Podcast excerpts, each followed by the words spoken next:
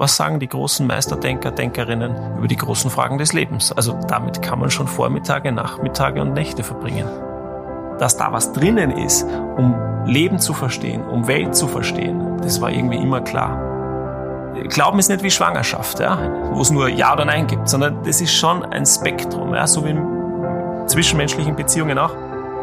Es gibt unterschiedliche Stile des Christentums. Da gibt es auch wirklich harte Fragen, keine Frage, was Rechtfertigung betrifft. Äh, aber meine Frage ist eigentlich, was heißt es, Christ, Christin zu sein äh, für meine Kinder irgendwann einmal? Herzlich willkommen zum Kaleidoskop Leben, dem Podcast der Elisabethinen für ein inspiriertes Leben. Ich bin Schwester Helena Fürst. Und ich bin Michael Ettlinger. Dass wir in den Podcast der Elisabethinen von Zeit zu Zeit auch Theologen einladen, ist irgendwie einleuchtend. Vielleicht können Sie sich an die eine oder andere Folge erinnern, in der das schon der Fall war. Aber mit der Theologie selber haben wir uns bisher noch nie beschäftigt. Was ist denn die Theologie eigentlich? Wie unterscheidet sie sich vom viel gängigeren Begriff der Religion? Welche wesentlichen Teilbereiche der Theologie gibt es und was von all dem ist denn überhaupt für unter Anführungszeichen normale Menschen für unser tägliches Sein und Tun relevant? Diese und viele weitere Fragen können sich auftun, wenn man sich erstmals mit der Theologie beschäftigt. In unsere heutige Podcast-Folge haben wir einen Mann eingeladen, der uns auf all diese Fragen eine Antwort geben kann.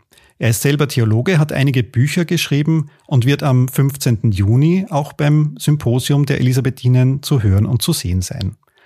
Und er lädt ein zum Nachdenken über den Glauben, wie er im Untertitel eines seiner Bücher schreibt.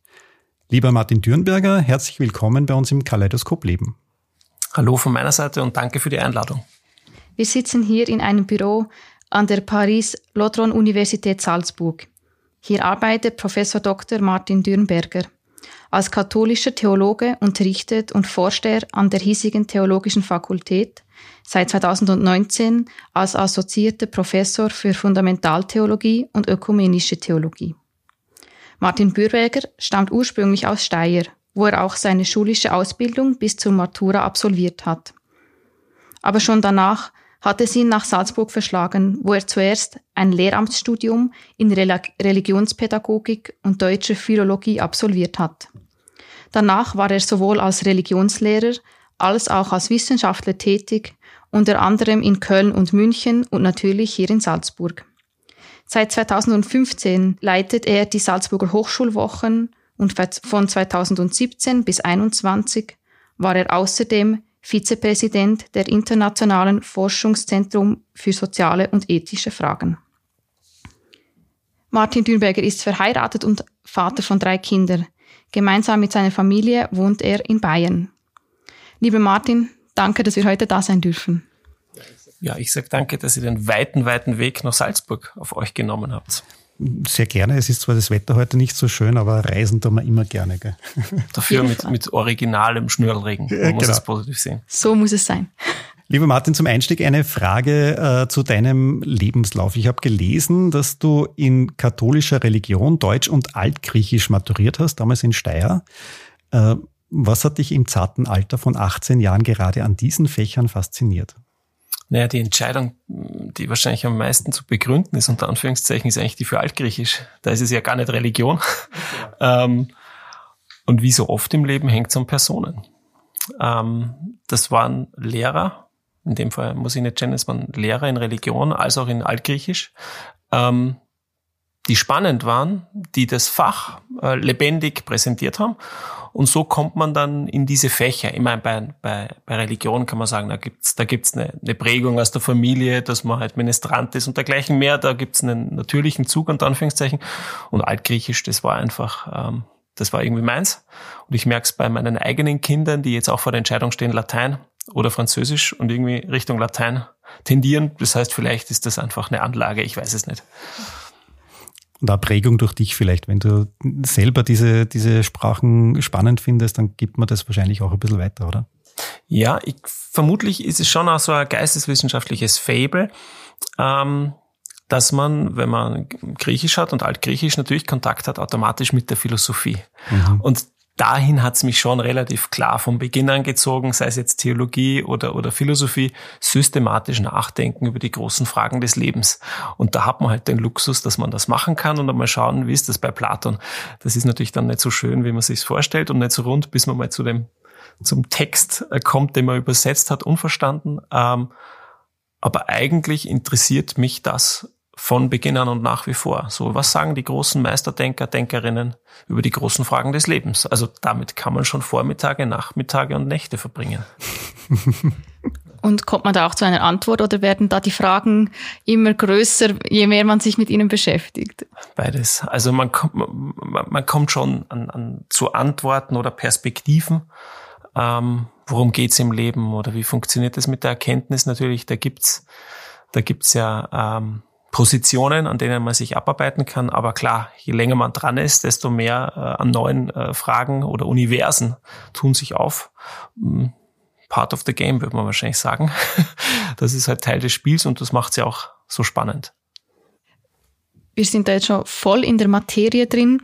Ich habe aber selber schon gemerkt, wenn man den Begriff Theologie verwendet, dass doch auch viele Menschen gerade die mit diesem Fach nichts zu tun haben, auch nicht wissen, was das ist. Also ich habe schon erlebt, dass Leute sagen, was, Geologie oder Biologie? ähm, was würdest du sagen? Wie kann man Theologie gut verständlich zusammenfassen?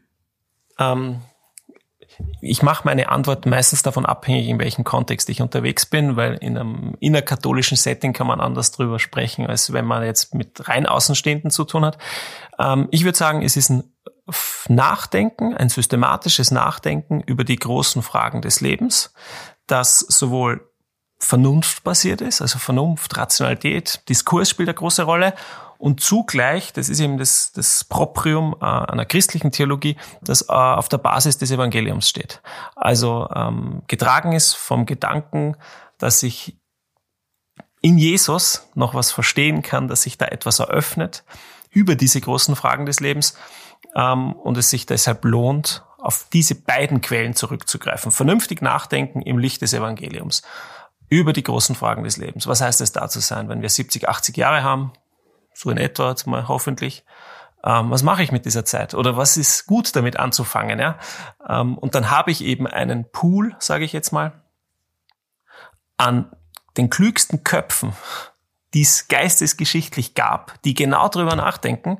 Und deshalb ist es ja dann so spannend zu sagen, okay, was daran ist zeitbedingt, was Thomas von Aquin sagt oder Augustinus und sagt mir halt nichts mehr, aber wo ist vielleicht was drinnen, wo ich nach wie vor sage, Leute, dieser Gedanke ist es wert, auch heute nochmal bedacht zu werden. Und man kann sich überlegen, kann ich da tatsächlich was fürs Leben mitnehmen?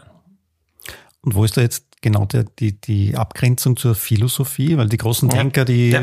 versteht man meistens oder kennt man meistens als Philosophen ja. äh, und weniger als Theologen vielleicht.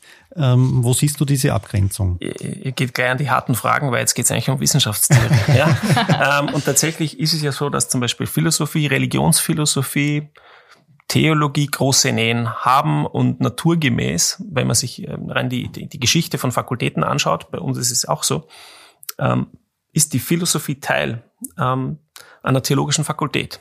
Also so dass klar ist, man kann bestimmte Fragen theologisch nicht beantworten ohne das Wissen um diese philosophischen Zugänge. Was wäre der Grundgedanke? Der Grundgedanke ist, glaube ich, folgender. Ähm, als Philosoph, Philosophin bin ich nicht notwendig an eine Glaubensperspektive gebunden, der Witz oder der, der Gedanke der Theologie ist, dass man über diese großen Fragen aus dem Inneren des Glaubens nachdenkt. Also mit einer reflektierten Befangenheit. Ähm, das ist eigentlich so der, der, der Grundgedanke, dass ein Vertrauen, das ich habe vielleicht, ja, nennen, nennen wir das jetzt was, was Glaube ist im Wesentlichen Vertrauen, dass mir Vertrauen noch etwas an Welt erschließen kann oder an Weltsicht oder an Einsicht erschließen kann, das ich vielleicht nicht habe, wenn ich von draußen drauf schaue. Das ist jetzt, klingt ein bisschen strange, aber wir kennen das ja auch aus anderen Kontexten. Mein Lieblingsbeispiel, ich war in Köln. Aus der Außenperspektive, wenn ich den Kölner Karneval betrachte, vor allem als Österreicher, würde ich sagen, ein bisschen komisch. Also unter uns ähm, Sitzungskarneval, man schaut da ein bisschen rein, ähm, deutsche Übertragungen, da schließt sich der Witz nicht. Ja? Aber aus der Innenperspektive geht mir auf oder kann mir aufgehen, dass es eigentlich ganz lässig ist, Kölsch zu trinken und mit einem komischen Kostüm auf der Zülpicher Straße mit anderen zu feiern. Das heißt, es gibt sowas wie Innenperspektiven, die wichtig sind, um Dinge zu verstehen. Und die Theologie sagt, genau, genau diese Intuition haben wir auch. Aus dem Inneren des Glaubens mit einer Glaubensperspektive nachzudenken, erschließt mir möglicherweise etwas, was mir fern bleibt, wenn ich distanziert von außen drauf schaue. Mit vielen Fragen, die sich jetzt anschließen, völlig klar. Weil. Und die Schlüsselfrage ist zum Beispiel folgende. Kann ich denn so genau unterscheiden, wo Glaube ist und wo nicht? Und das haben wir schon in der Bibel. Also mit dem, ja, ich glaube, hilf meinem Unglauben, ja, ruft jemand zu Jesus. Also das Glauben ist nicht wie Schwangerschaft, ja, wo es nur Ja oder Nein gibt, sondern das ist schon ein Spektrum, ja, so wie in zwischenmenschlichen Beziehungen auch. Vertrauen was ist, was dynamisch ist. Ähm, und insofern muss man aufpassen, immer zu sagen, Glaube ist die Voraussetzung, jetzt machen wir eine Eingangsprüfung. Glaubt der, dann darf er Theologie studieren und sonst nicht. Ähm, aber das ist so der Grund, der Grundgedanke.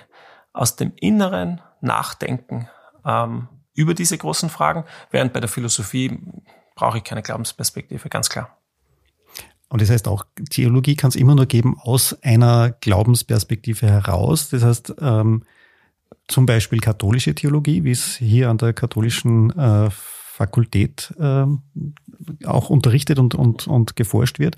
Aber in welchen gibt es das in, in, jeden, in jeder Religion, äh, Theologie? Also ich würde sagen, ja, klar. Ähm, gibt es in jeder. Es gibt wahrscheinlich nicht ähm, diese universitäre Institutionalisierung, die wir hier haben und die sich dann entwickelt hat, dass man eben vier Fachbereiche, vier große Disziplinen hat, die biblische, die historische, die systematische und die praktische. Ähm, das ist natürlich, wenn man so will, ein Spezifikum. Aber diese Idee, dass man einen Schritt zurücktritt und nachdenkt über das, was man glaubt, was einem wichtig ist im Leben, ähm, ich glaube, das gibt's mehr oder weniger überall. Also da, so, sei, sei es jetzt, dass man das dann weisheitliche Lehrer, Lehrerinnen nennt, also diese Idee, sich über den eigenen Glauben Gedanken zu machen, das ist, ähm, glaube ich, überall angelegt, in jeder Form von Religion. Und Theologie wäre dann Reflexion auf Religion. Aber eben nicht so wie Religionsphilosophie oder Religionswissenschaft, wo ich von außen drauf schaue, sondern eben mit dieser Idee, vielleicht kann ich aus dem Inneren auch reflektiert, rational verantwortet ähm, nachdenken so, so einfach, oder? oder macht das überhaupt keinen Sinn in euren Ohren? Nein, ich, ich finde es mega spannend. Und für mich macht es auch Sinn. Ich, wir wissen ja nur, dass in der heutigen Zeit die Kirche nicht gerade en vogue ist irgendwie. Und deswegen auch die Theologie jetzt nicht überrannt wird mit Studierenden. Was würdest du sagen, vielleicht an was liegt oder was kann man dagegen tun? Oder auch, warum soll man denn genau heute Theologie studieren? Ich habe natürlich eine Lösung für all diese Fragen, aber ich werde es jetzt in dem Podcast äh, verkünden, sondern ich fahre jetzt alle Bischofskonferenzen Europas ab und werde dieses Geheimwissen nur äh, mit denen teilen. Sehr gut. Na, ist natürlich eine, eine gröbere, größere Angelegenheit, darauf Antworten zu geben, ähm, weil wir in verschiedenen oder unterschiedlichen ähm, Entwicklungen drin stecken ähm, die da eine Rolle spielen. Eine der größeren, glaube ich, hängt jetzt nicht einmal unmittelbar mit, mit Kirche und der Performance von Kirche zusammen, sondern äh, damit, dass wir in einer medialen Wende leben. Und, und diese Idee, dass Bücher, ähm, dass ein Text das Leitmedium ist für Wissenschaft und für, für Nachdenken, einfach massiv unter Druck ist. Ähm, also nicht nur heilige Texte haben schwer, auch Texte haben schwer. Das heißt auch ähm, auf der Germanistik, äh, die werden auch nicht überrannt. Die letzten Zahlen, die ich aus Deutschland kenne, was wenn es ums Lehramt geht, ähm, ähm, Deutsch, das ging nicht um ein Drittel zurück seit 2010, sondern auf ein Drittel. Mhm. Das heißt, die Attraktivität einer bestimmten Wissenschaftsform oder eine Veränderung ähm, der Art und Weise, wie wir medial uns mit Dingen beschäftigen, die ändert sich. Ähm, und ich glaube, da hängen wir zum Beispiel massiv drinnen. Ähm, und das hat jetzt prima facie nichts mit, mit Kirche zu tun. Ähm, dann haben wir natürlich zweitens das Großthema, dass Religion ähm, erklärungsbedürftig ist, in, egal welche. Spiritualität vielleicht weniger. Also wenn es um inspiriertes Leben geht, dann braucht man Inspirationen und da gibt es, glaube ich, nach wie vor das Versprechen, ähm, dass Spiritualität Spiritualität und spirituelle Traditionen mir was liefern. Aber Religion an sich ist angesichts verschiedener Säkularisierungsprozesse jetzt auch nicht ähm, ähm, ein Megathema. Mögen andere Menschen anders sehen, aber ich, ich würde ich würd das so sehen. Und dann kommt natürlich noch dazu, ähm, Performance der Kirche, nenne ich es jetzt einfach mal, ja, ähm, wo man verschiedene Krisen feststellen kann. Da kommt ja nicht alles nur von außen, sondern da gibt's auch ähm, Managementfehler intern unter Anführungszeichen. All die Studien, die es jetzt zuletzt gab in Deutschland, vor allem über Missbrauchsskandal, da wird ja eigentlich ständig festgestellt, was intern an Abläufen nicht funktioniert hat. Ähm, und, und wo man hätte eingreifen müssen, aber aus irgendwelchen Gründen das nicht getan hat. Und klar, das macht das Studium, das im Kopf ja immer noch ganz stark verbunden ist mit, wenn Theologie, dann studieren, dann wird man eigentlich Priester oder Nonne, ja. Ähm, wo man immer noch erklären muss, na, eh, das ist nicht so, das, das äh, bindet, bindet mich nicht an diesem Berufsweg. Ähm, das macht es nicht einfacher. Ähm, und zugleich haben wir vielleicht neue Chancen. Das glaube ich schon. Ähm, warum? Habe ich noch Zeit? Ja. Natürlich. Ganz viel. Ah, na, ich würde gerade sagen, nee, na, dann müssen wir jetzt abbrechen. Ne? Dann ist es so. Ähm, ich ich habe meinen Studierenden ähm, und auch in entsprechenden Veranstaltungen eigentlich, eigentlich immer den Tipp gegeben, früher, früher heißt vor drei Jahren, ähm, studieren Sie nichts, was sich eigentlich googeln lässt.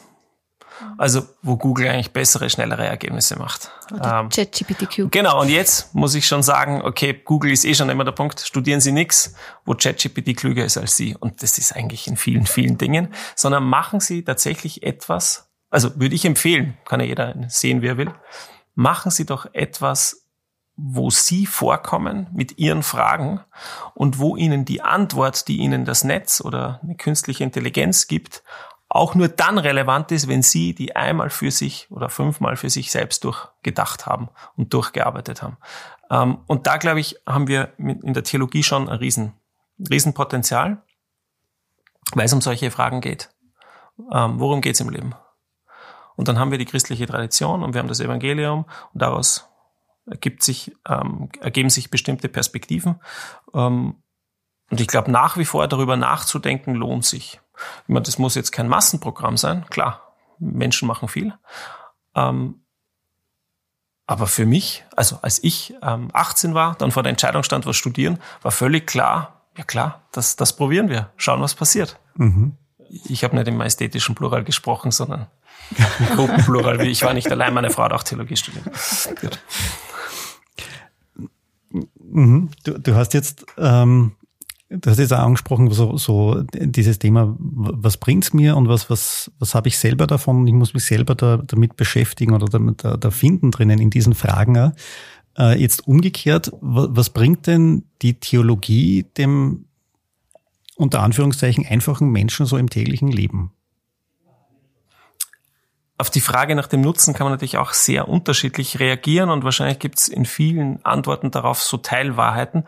Und einer der Punkte ist natürlich, wie, wie ist es mit dem Nutzen und der Wissenschaft insgesamt? Ähm, ob, ob die Brille, wenn man sofort nach dem Nutzen fragt, nicht ist die richtig? Ja, müsste ich die Brille nicht absetzen? Was bringt's mir, wenn ich zum hundertsten Mal Goethe lies? Ja, mhm. ähm, auch da sind doch alle Bücher schon geschrieben. Das heißt, ähm, da stehen wir mit vielen anderen Wissenschaften unter einem bestimmten ähm, Rechtfertigungsdruck, der aber auch, glaube ich, gut ist für die Gesellschaft, ähm, zu erklären, warum Steuergelder da reinfließen. Ähm, Im Großen und Ganzen gesehen war Theologie sicherlich, ähm, oder ist Theologie, ist universitäre Theologie, der Versuch, dass ein Teil menschlichen Lebens, das ist Religion, der vielleicht wild und ungezähmt ist, sich wirklich Teil auch des gesellschaftlichen Diskurses wird, ähm, da seine Erkenntnisse, ihre Erkenntnisse einspeist, aber auch davon befruchtet wird. Also ich glaube, das ist so die, die, die große Meta-Erzählung, ähm, dass Religion nicht irgendwie in Hinterhöfen unterwegs ist, ähm, sondern dass es bestimmte Qualitätsstandards gibt und dass die Gesellschaft langfristig davon profitiert, wenn ich ähm, im Religionsunterricht weiß, da gibt's vorher eine qualitativ abgesicherte Bildungsschiene dazu und da kann nicht jeder irgendwas behaupten, was er gerade, was er gerade denkt. Also das wäre so der, der, der, der große Rahmen. Im Einzelfall, glaube ich, ähm, ist es schwer zu beantworten. Es hängt viel von individuellen ähm, Begegnungen ab, ähm, dass der Religionsunterricht, den ich genossen habe und dass die Person, die den Religionsunterricht gegeben hat, so begeisternd war und auch meinen Horizont geöffnet hat und nicht nur meinen, sondern ich glaube von anderen Schülern und Schülerinnen, hängt sicherlich damit zusammen, dass er gut Theologie studiert hat. Das heißt, ähm, da wird ein ganzes Schulleben irgendwie mit befruchtet mit Aktivitäten, Engagements, die über die Schiene Religionsunterricht gelaufen sind, ja, wo, wo was passiert ist was damit zusammenhängt, dass man auf eine, eine intelligente Weise, auf eine weltoffene Weise glaubt. Ähm, und jetzt tut man sich natürlich schwer zu sagen, okay, jetzt kann ich das verrechnen, zahlt sich das aus, so viel Invest und was ist der Return? Ähm, aber Gesellschaft funktioniert, glaube ich, so, ja. Ähm, mhm. Also ich habe jetzt keine eins zu eins Antwort. Meistens würde man dann wahrscheinlich in Bekenntnisse kippen und sagen, für mich hat das damals Sinn gemacht oder ich habe so erlebt. Ähm, aber wenn jetzt jemand da sitzt draußen und zuhört und sagt, sorry, der Religionsunterricht bei mir, das war die Hölle. Also nicht nur Metaphor, das war einfach schlimm. Dann kann ich auch kein Gegenargument liefern. Ja, dann muss ich sagen, ja, spricht nur dafür bessere Theologie. Wir brauchen bessere Ausbildung. Mhm es gibt Kreisen, die sagen, wenn man Theologie studiert, muss man aufpassen, dass man seinen Glauben nicht verliert. Ich persönlich glaube das nicht, vertrete das auch nicht, aber was würdest du dazu sagen? Also meine Gegenfrage oder meine Gegenidee auf, auf diesen Gedanken, man verliert den Glauben, wenn man Theologie studiert, ist halt meistens, naja, man kann den Glauben gerade auch dann verlieren, wenn man nicht Theologie studiert, wenn man sich nicht angemessen äh, mit bestimmten Fragen, die sich stellen, äh, beschäftigt. Ich glaube, es ist so simpel. Ja, den Glauben kann man auf viele Arten und Weisen verlieren. Dieses Vertrauen, getragen zu sein, auf ein Ziel zuzugehen. Und man kann ihn aber auch auf viele Arten und Weisen gewinnen und leben und kultivieren. Und ich glaube, das, was, was Theologie macht und was das Christentum von Beginn an macht und wirklich auch wieder super smart ist in meiner, in, in, in uh, meiner Einschätzung ist, ähm, sie versucht, Krisen nicht zu vermeiden das Christentum sagt, äh, wir, Fasten ist wichtig. Fasten ist eine Krise. Da ist zu wenig da von allem. Ich werde rausgerissen aus meinen Abläufen, muss mich umstellen, muss meine Routinen ändern. Das ist eine institutionalisierte Krise. Jedes Jahr. Und man könnte sagen, Theologie macht genau das Gleiche. Ähm, natürlich führen wir Menschen äh, kognitiv jetzt in Herausforderungen, weil man Dinge anders sieht oder die Argument Station A funktioniert nicht, wenn du die moralische Norm Sexualmoral der Kirche so verteidigen willst, überleg dir, was das heißt, wenn du das so denkst. Na, natürlich ist das eine Krise, vor allem wenn ich im ersten Semester bin ähm, und mit manchen Ideen konfrontiert werde, klar. Ähm, nur was ist die Alternative? Die Alternative hieße ja, bewusst manche Fragen nicht zuzulassen, nicht zu stellen. Ähm, und da verkümmert nicht nur das Denken, sondern ich glaube im letzten auch der Glaube. Also da, da ähm, frühmittelalterlichen ähm, Theologe Anselm von Canterbury hat einmal gesagt, das wäre eine Negligentia, eine Nachlässigkeit, manche Fragen nicht zu stellen. Und solche Nachlässigkeiten sollte man sich halt nicht erlauben, sondern sagen, na, frei denken ist doch cool. Und erweitert ja eigentlich dann das Ganze. Also genau. Glaube und der Horizont und die Persönlichkeit. Ja, genau. Also genau in, dies, in dieser Kombination. Es geht ja nicht nur um das Denken, das vielleicht weiter wird, sondern auch um Mindset, würde man halt sagen, oder? Mhm, ja. bestimmte ähm, Form von Persönlichkeitsentwicklung, die ich im Idealfall durchmache, sage ich auch immer dazu, ähm, weil Theologie dann natürlich auch keine Garantien liefern kann, das Studium, ja. Ob, ob man das an sich heranlässt, ob man da reift und wächst, das hängt halt auch davon ab, wie man sich darauf einlässt, klar. Jetzt haben wir in deiner Vorstellung äh, auch erwähnt, dass du dich mit ökumenischer Theologie beschäftigst. Wie, wie viel seid ihr im, im Austausch mit äh, Theologen anderer Religionen, anderer äh, Konfessionen im christlichen Bereich? Wie wichtig ist das oder wird das immer wichtiger vielleicht? Ja, die Frage ist, wie man, wie man Ökumene versteht. Also Ökumene im klassischen Sinn be bezieht sich ja ähm, auf andere Konfessionen, auf andere christliche Konfessionen. Hin und wieder wird der Begriff auch für interreligiöse Verständigung gebraucht. Ähm, in meinem Arbeitsgebiet steht es zwar auf meinem Label drauf, aber in der internen äh, Arbeitsteilung macht im Wesentlichen ein Kollege die meisten ökumenischen ähm, Kisten. Ich mache aber durchaus Veranstaltungen, habe da aber dann oft so ein Label drauf wie postkonfessionell. Und zwar aus einem einfachen Grund. In Deutschland sieht man es sieht man's auch institutionell in Teilen schon, dass nach außen ja kaum zu erklären ist, der Unterschied zwischen evangelisch und katholisch. Also manche Unterschiede werden in manchen kulturellen, soziologisch erfassbaren Settings scharf und manche Differenzen verlieren aber auch dann wieder diese Schärfe und plötzlich sind manche Diskussionen, die man im 19. Jahrhundert geführt hat, die kann ich heute keinem mehr erklären. Ja, und zwar auch das ist halt einfach so, ja. Und insofern lasse ich meine Ökumene-Veranstaltungen oft unter diesem Label auf dem Postkonfessionell mit Fragezeichen, dass manche konfessionelle Profilierung heute irgendwie ihren Witz verliert ähm, und vielleicht auch nicht fair ist, weil die Diskussionen, in denen wir sind, einfach ganz, ganz andere sind. Ja, was heißt es heute, Christ zu sein, Christin zu sein? Das würde ich sagen, ist die Schlüsselfrage ökumenisch übergreifend. In einer Zeit A, wo die Volkskirchen ihre Bindungskraft verlieren, also in nachvolkskirchlichen Zeiten. Und jetzt kommt aber der zweite Punkt. Und wir zugleich wahrnehmen, soziologisch wahrnehmen, dass evangelikale Alternativen auch nicht die Lösung sind. Da gibt's die ersten, die von Postevangelikalen Evangelikalismus sprechen, ja. Also nachvolkskirchlich und postevangelikal. Was heißt es heute, Christ, Christin zu sein? Wie geht das? Das Christentum hat eine Zukunft, würde ich sagen, ist für mich persönlich, äh, das ist nicht das Thema. Die Frage ist nur welche.